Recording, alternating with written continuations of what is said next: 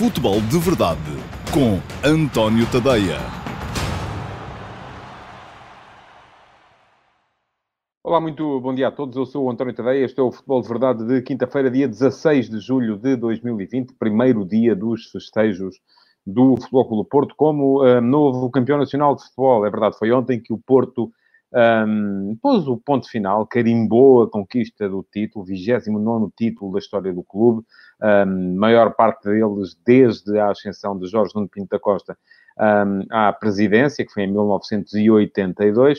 Uh, porque uh, foi desde aí, de facto, que o Porto se transformou numa potência, não só nacional, como até em determinadas alturas da sua história, numa potência do desporto ou do futebol internacional. Portanto, estão de parabéns uh, jogadores, treinadores, dirigentes, adeptos, uh, aqueles que acreditaram e os que desacreditaram, uh, para utilizar parte da terminologia usada ontem por Jorge Nuno Pinto da Costa, porque o Futebol Porto foi um campeão justo, porque foi, de facto, a melhor equipa do campeonato. E isso está claramente à, mostra quando se vê eh, que o do Porto ganhou os quatro clássicos, eh, os quatro jogos com Benfica e com Sporting, ganhou-os todos. Isto só tinha acontecido três vezes, eh, aliás, duas vezes, esta é a terceira, em toda a história do campeonato português, que já começou em 1934-35. Portanto, estão a ver, já nem os vossos avós, com certeza, puderam assistir a essa primeira edição da Liga.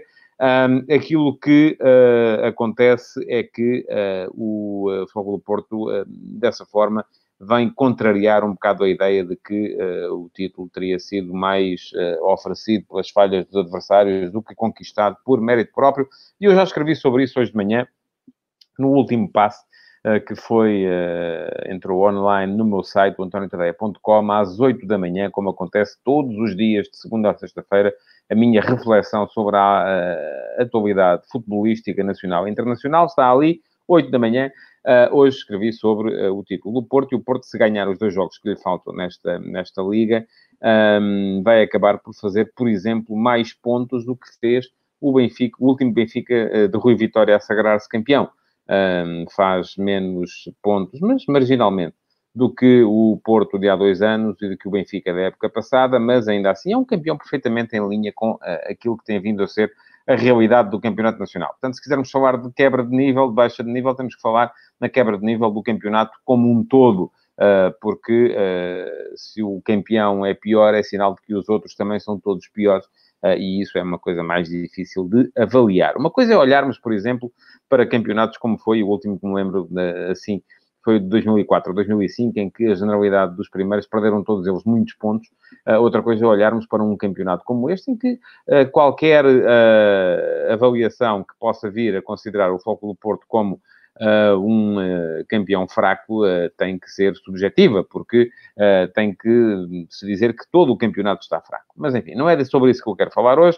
Vou falar-vos hoje sobre o jogo de ontem, o Futebol do Porto Sporting. Foi um jogo assim xoxo, foi isso que eu achei, pelo menos. Um jogo uh, fechado, uh, com as duas equipas mais preocupadas com a segurança defensiva e com a, a, a marcação do ritmo do jogo do que propriamente uh, com a capacidade para ir à procura do golo. quero falar-vos sobre, fazer-vos um mini balanço daquilo que foi a época do Porto e também uh, uma uh, avaliação àquilo que são. Olha, isto é verdade que está a dizer o Sérgio Gonçalves. Muitas faltas. Muitas faltas ou um árbitro que apitava a tudo e mais alguma coisa? Uh, acho que foi um bocado isso.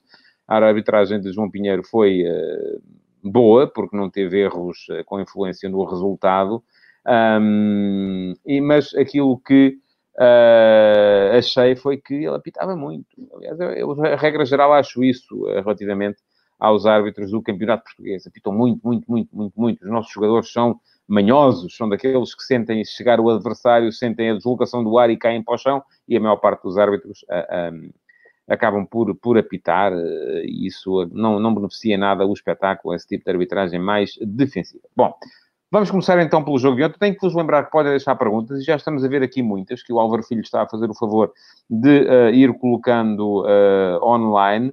Um, há algumas eu vou responder hoje. Sim, Paulo Oliveira, vou fazer também a minha avaliação aos meninos de Sérgio Conceição, embora haja uma diferença grande entre os meninos de, César, de Sérgio Conceição e os meninos de Rubén Amorim.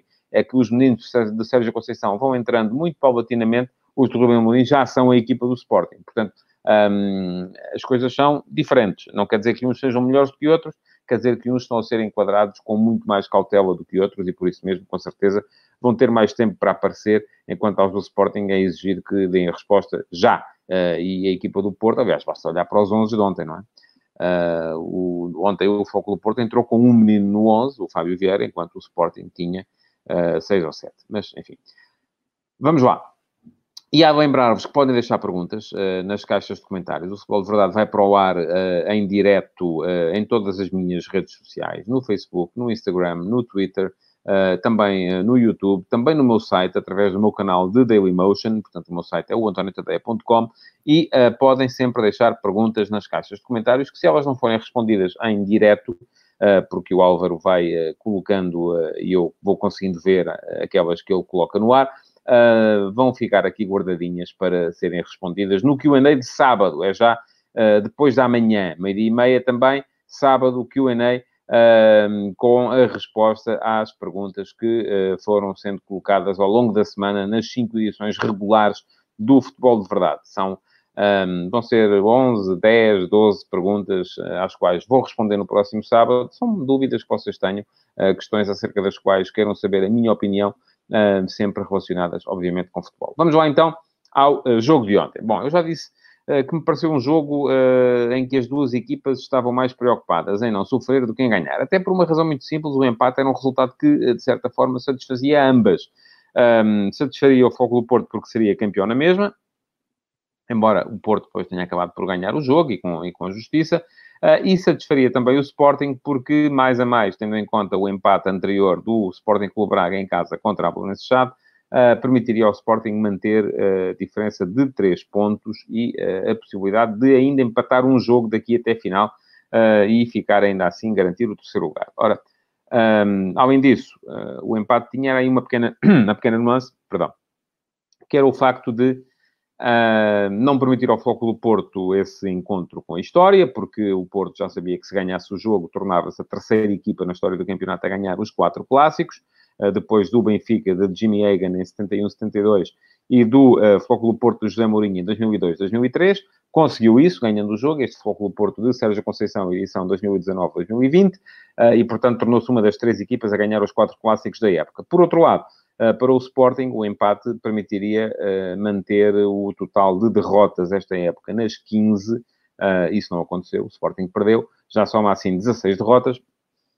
E este Sporting transforma-se no Sporting que mais jogos perdeu durante uma só época. Já são 16. O máximo negativo anterior estava nas 15, foram 15 que o Sporting tinha perdido no ano horrível de 2012-2013, no qual, inclusive, eh, não conseguiu qualificar-se para as competições europeias, e tinha uh, acontecido também no ano de uh, 2000, 2001, curiosamente entre títulos, entre o título de 99-2000 com Materazzi e Inácio, e depois o título de 2001-2002 com uh, Laszlo Boloni, em 2000-2001 com Inácio, uh, o Sporting, e com aquela confusão toda que se gerou entre Mourinho, não entre o Sporting tinha perdido também 15 vezes. Portanto, isto 15 vezes entre todas as competições, normalmente. Não estou a falar só de campeonatos, estou a falar de todas as competições. Um, acabou por conseguir o Porto o seu uh, objetivo, não conseguiu o Sporting o dele, uh, e isto significa que este se transformou então no Sporting que mais vezes perdeu numa só época. Razões para refletirem os responsáveis uh, leoninos naquilo que foi o conjunto desta temporada. O jogo, conforme disse, foi uh, marcado por uma atitude cautelosa das duas equipas. O Sporting com o seu uh, esquema habitual, que já é de si cauteloso, mas eu disse vou falar mais à frente. Uh, o Flóculo Porto trocando um avançado por mais um médio. Reforçou o meio campo. tinha falado aqui ontem na possibilidade de ser Otávio a jogar ao lado um, de Danilo, porque não havia depois Corona.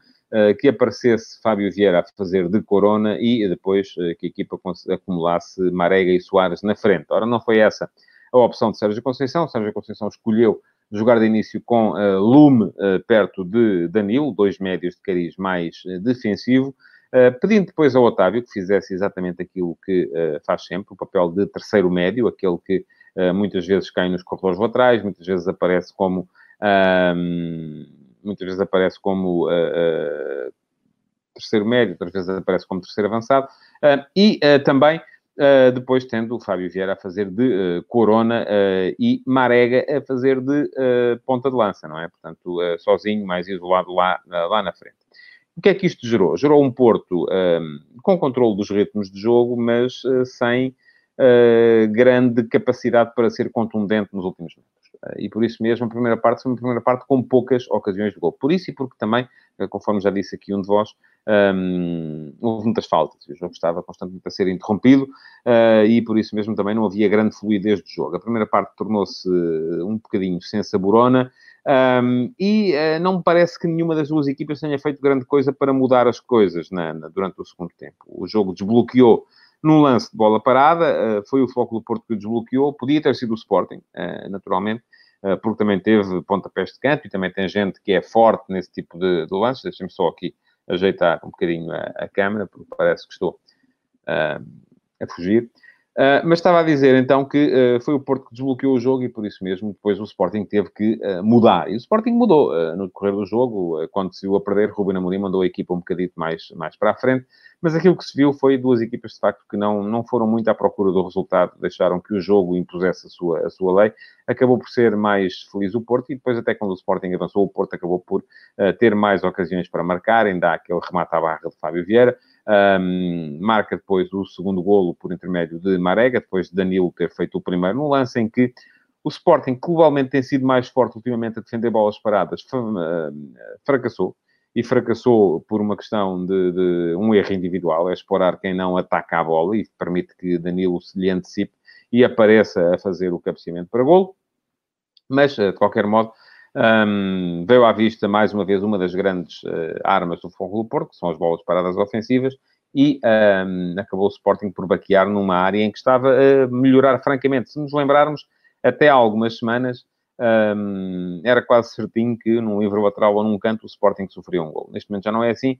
Uh, Parece-me que o Ruben Amorim está a trabalhar muito bem essa, essa vertente da sua equipa, porque ela tornou-se menos uh, uh, falível nesse tipo de lances. Ontem fracassou, mas não tem sido assim tão, tão habitual. Uh, portanto, vitória justa do Porto, uh, uh, conseguir, portanto, desde logo consumar o título, que soltou os festejos por, por, pela cidade, e um Flóculo Porto que, conforme já disse aqui, acaba por ser um bocadinho o enaltecer dos, das virtudes do coletivo. Se formos à procura de uma grande figura neste título do Flóculo Porto, eu só consigo encontrar uma, é Sérgio Conceição. Uh, não, é o treinador. Uh, não há um jogador que tenha, enfim, podemos dizer, é Alex Telles, porque é um jogador fortíssimo nas bolas paradas ofensivas, é um jogador que é capaz de uh, desbloquear jogos através da forma como bate cantos e livres. Sim, verdade, mas a verdade é que também teve os seus momentos negros durante, durante a época. É Marega, não, mas Marega vai com 11 golos marcados, parece-me estar, inclusive, a fazer uma temporada mais fraca do que a anterior, em que o Porto foi, não foi sequer campeão. Uh, se formos a ver, com exceção uh, de Corona, de Alex Telles e do guarda-redes Marchesini, ninguém escapou à uh, rotação que Sérgio Conceição foi fazendo pela equipa. Marchesini jogou quase sempre que foi, que foi possível, mas depois formos a ver à direita da defesa, ora jogou Corona, ora jogou Manafá, um, chegou a aparecer o Tomás Esteves, Uh, nos centrais, até foram um bocadinho as lesões de longa duração, primeiro de Pepe, agora de Marcano, que levaram a que se encontrasse espaço para Mbemba, e, e, portanto os três acabaram por dividir os minutos disponíveis. À esquerda, sim, Alex Telles jogou sempre que, que, que, foi, porque isso foi possível. Depois vamos ao meio campo, enfim, houve, para dois lugares, houve Danilo, houve Uribe, houve Sérgio Oliveira, um, chegaram, a, chegaram a aparecer alguns dos, dos meninos também um, a jogar nesta, nesta posição. Depois, uh, para o lugar de terceiro médio, um, Otávio nem começou como titular. Quem começou a época como titular foi Romário Baró, que depois se lesionou, apareceu Otávio, mas também apareceu o Vitinha em alguns momentos da época. Portanto, é, é uma posição que também teve, uh, o próprio Corona chegou a jogar ali. Extremo direito, igual, Uh, com Corona a ceder muitas vezes a sua, a sua posição. Uh, por exemplo, ontem jogou Fábio Vieira, que, enfim, por uma questão de castigo, mas, enfim, Corona é daqueles que mais escapou à rotação, porque ora aparecia como lateral, ora como médio, ora como extremo, portanto foi o dos que apareceu sempre. Na frente de ataque, um, nem sempre houve o melhor Luís Dias, por isso mesmo também ele ceder a sua, a sua posição, porque Corona também chegou a aparecer por ali, a jogar como extremo esquerdo em algumas circunstâncias, e uh, depois os lugares dos dois avançados, o tal avançado mais um, de referência e o avançado móvel, que muitas vezes foi Marega, mas muitas vezes foi também Corona. Corona foi a peça que tapou quase todas as posições, uh, ia para dizer no ataque, mas nem foi só no ataque, foi também no meio campo e na defesa. Uh, mas Uh, para a posição de avançado de referência também uh, muita rotação, porque uh, era uma posição, e ora jogou Zé Luís, ora foi o primeiro da hierarquia Soares, não foi tanto assim com Abubacar, que ainda assim foi importante numa altura da época, portanto, um, acaba por ser um Flóculo do Porto uh, que uh, rodou por toda a gente, que não teve uma grande figura, que teve momentos negros durante a época. Se formos a ver, no início da época, com o afastamento de Casilhas por uma, motivos de doença, com a não renovação de Maxi Pereira, de Herrera e de Brahimi, com as saídas de Oliver, eh, de Felipe e de Militão, o Fogo do Porto perdeu mais de meia equipa. E não, não, não, não era propriamente uma, um, não teve propriamente um mercado convincente.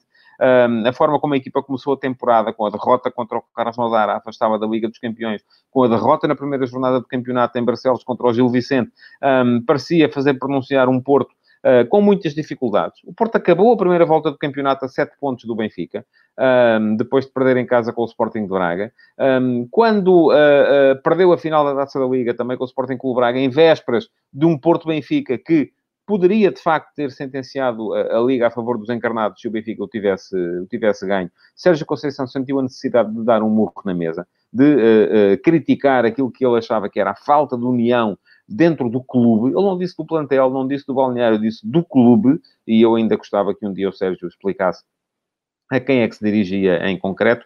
Uh, mas uh, aquilo que me parece é que uh, nessa altura o, o, Sérgio Conceição tomou aquela que foi a ação decisiva. Não sei o que é que aconteceu dentro do clube a partir desse momento, mas a partir daí o Benfica começou a baquear e o Flóculo Porto aproveitou. Aproveitou para uh, se chegar rapidamente ao primeiro lugar e mesmo depois, da, da, com a interrupção da, da, devido à pandemia, com o regresso, uh, com escorregadela em Famalicão, derrota por 2 a 1, que podia ter deixado outra vez o Benfica em condições de subir para, para, para a liderança, só que o Benfica voltou a fracassar, como fracassou quase sempre nesta ponta final da Liga. É preciso perceber que uh, o Benfica está a fazer uma segunda volta miserável, mas fez uma primeira volta absolutamente estrondosa. O Benfica na primeira volta ganhou 16 dos 17 jogos. Uh, e parecia uh, ser uma equipa difícil de superar. Conseguiu o Porto com todo o mérito e, portanto, é um uh, mais do que justo campeão.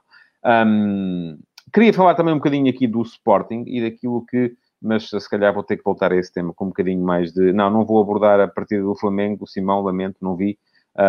estive em direto na RTP3 até às duas da manhã e tinha que me levantar às seis para escrever o, o, último passe de hoje. Uh, portanto, não, não consegui ver o, ver o jogo do, do Flamengo. Sei que ganhou por 1 a 0, com um golo na, na ponta final, mas não sei muito mais. Sei que Jesus foi uh, campeão uh, carioca, mais um título. Veremos agora como é que as coisas vão decorrer entre Jesus, o Flamengo e o Benfica e o que é que vai acontecer a seguir. Mas, uh, ia dizer, quero falar, queria falar ainda aqui um bocadinho do Sporting, porque isso sim vi e tenho visto com regularidade um, acho que Ruben Amorim está a ter um efeito muito positivo na, na, na, equipa do Sporting. A equipa passou a acreditar mais nos seus processos, mas é uma equipa que, um, se me perguntarem, uh, já o disse aqui algumas vezes, eu acho que este, estes meninos do Sporting precisam de ser enquadrados com jogadores de experiência e de qualidade acima de qualquer suspeita. Uh, não podem vir refugos. Uh, o Sporting, se vai fazer contratações, tem que ser jogadores para enquadrar na perfeição a muita miudagem que por lá anda, porque se formos a ver, o Sporting ontem começou o jogo, uh, e vamos contar só sub-23, com Luís Maximiano, 1, um, Eduardo Quaresma, 2, um, Mateus Nunes, 3, fez um bom jogo ontem o Mateus Nunes, uh, Wendel, 4, Nuno Mendes, 5, e de todos eles parece-me que, juntamente com o Eduardo Quaresma, parece-me ser aquele que está a dar mais uh, de si próprio, à exceção de Giovanni, que já era uma, uma certeza, Gonzalo Plata, 6, e Giovanni, 7. Portanto, foram 7 sub-23 em 11. E depois, um, nos uh, suplentes que entraram, ainda entraram Rafael Camacho, 8, Joelson, 9 e Tiago Tomás, 10. Portanto, foram 10 sub-23 em 15 jogadores. Agora, digam-me assim, uh, este Sporting pode uh, ser um sério candidato ao título da próxima época? Digo já que depende de muita coisa depende, primeiro, de vir os tais jogadores de qualidade acima de qualquer suspeita para os enquadrar. e nesse aspecto era importante que o Sporting conseguisse manter Coates, conseguisse manter uh, a Cunha, seja em que posição for. Eu achava curioso que ele pudesse ser convertido em central pela esquerda, mas enfim, uh, essa foi uma experiência que Rui Amorim fez apenas no jogo contra o Santa Clara, não sei se é possível fazê-la em jogos com mais uh, exigência. Era importante uh, manter explorar, embora explorar me pareça um jogador que precisa depois de outras coisas. E aquilo que... E aqui entra na minha segunda questão. Um, o Sporting tem processos claramente definidos, não é só a colocação dos jogadores em campo, é também aquela insistência pelo sair a jogar curto desde trás, mas falta-lhe qualidade para o fazer. E isso, isso vem do treino, sim, vem da confiança também. Um, para já, aquilo que gera são uh, algumas perdas de bola uh, ainda em primeira fase de construção, que são altamente comprometedoras, e ainda ontem isso aconteceu uh, mais do que um par de vezes, aconteceu se calhar mais do que uma mão cheia de vezes. e pode ser altamente problemático e comprometedor para a equipa, mas depois parece-me também que a Ruben Amorim vai ter que fazer ali alguns ajustes que, do meu ponto de vista, são táticos. Enfim, eu não sei se a questão tem a ver um, com a tal incapacidade para sair com qualidade da primeira fase de construção, Uh, porque isso naturalmente a ação gera reação, e se a equipa sai com qualidade de trás, acaba por uh, se envolver de outra forma uh, depois na segunda fase de construção, e sobretudo naquilo que é muito importante, que é onde o Sporting um, fracassa mais, que é na zona de criação, porque é aí que o Sporting não é uh, uma, uma equipa de top ainda, não é, não é de todo, um, porque aquilo que se vê é que o Sporting na zona de criação um, não tem, para já não envolve gente suficiente. Aquilo que se vê, é, e, daí também o fraco rendimento de Esporar nos últimos jogos. Uh, podemos agora dizer que Esporar, afinal de contas, é flop? Uh, veremos. Eu acho que Esporar é um ponta de lança, de, é um finalizador, sobretudo. É um jogador que, tal como o Ruben já disse, vai ter que participar mais nos processos também de criação vai ter que baixar mais para o espaço entre linhas para poder uh, combinar com os companheiros. Mas ele precisa depois que os companheiros se envolvam nessa zona de criação. E isso não está a acontecer. Basta olharmos para o posicionamento médio da equipa uh, do Sporting nos jogos e ele é sempre... Uh, nunca, nunca há muita gente a entrar nos últimos, nos últimos metros. O Sporting vai, querer, vai, ter muitas, vai ter sempre muitas dificuldades para fazer golos enquanto não envolver nos últimos metros mais do que os três homens da frente tem que chegar sempre um dos médios. O Wendel tem que se soltar para isso. Um, Paulo Bizarro acha que falta ao Sporting um avançado golo. Não, falta ao Sporting envolver mais gente. É aquilo que eu acho. Eu acho que Esporar pode ser esse avançado finalizador. Agora, o Sporting tem que envolver mais gente no processo, porque se vai só com três, se não envolve o uh, segundo médio, o Wendel tem que se soltar mais para aparecer. Se não envolve os dois alas, uh, e aqui o Nuno Mendes solta-se muito mais e melhor do que Ristovski. Acho que o Sporting precisa de facto de um ala direito que dê à equipa essa, essa capacidade.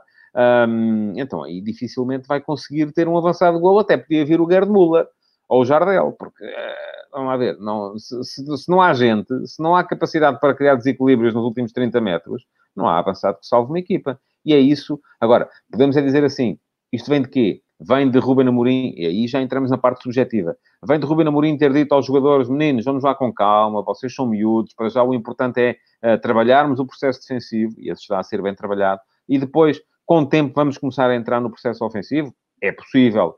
Uh, vem um, do facto da equipa não ter ainda qualidade suficiente na primeira zona, na primeira fase de construção, e, como já disse, a ação gera reação. Se a primeira fase de construção não é suficientemente boa, a segunda ressente disso, e se a segunda fase de construção não é suficientemente boa, depois acaba por se ressentir isso também a, a fase de criação e é normal que isso aconteça também. Também pode ser essa uma explicação, ou então é uma questão tática, e aí os jogadores vão ter mesmo, de facto, que soltar mais, ganhar mais confiança para soltarem-se mais. Dizia aqui um de vós, uh, e eu pedi ao Alva para repetir, uh, que tem que se apostar mais nos Geraldos. Eu percebo isso, uh, era o César Gonçalves.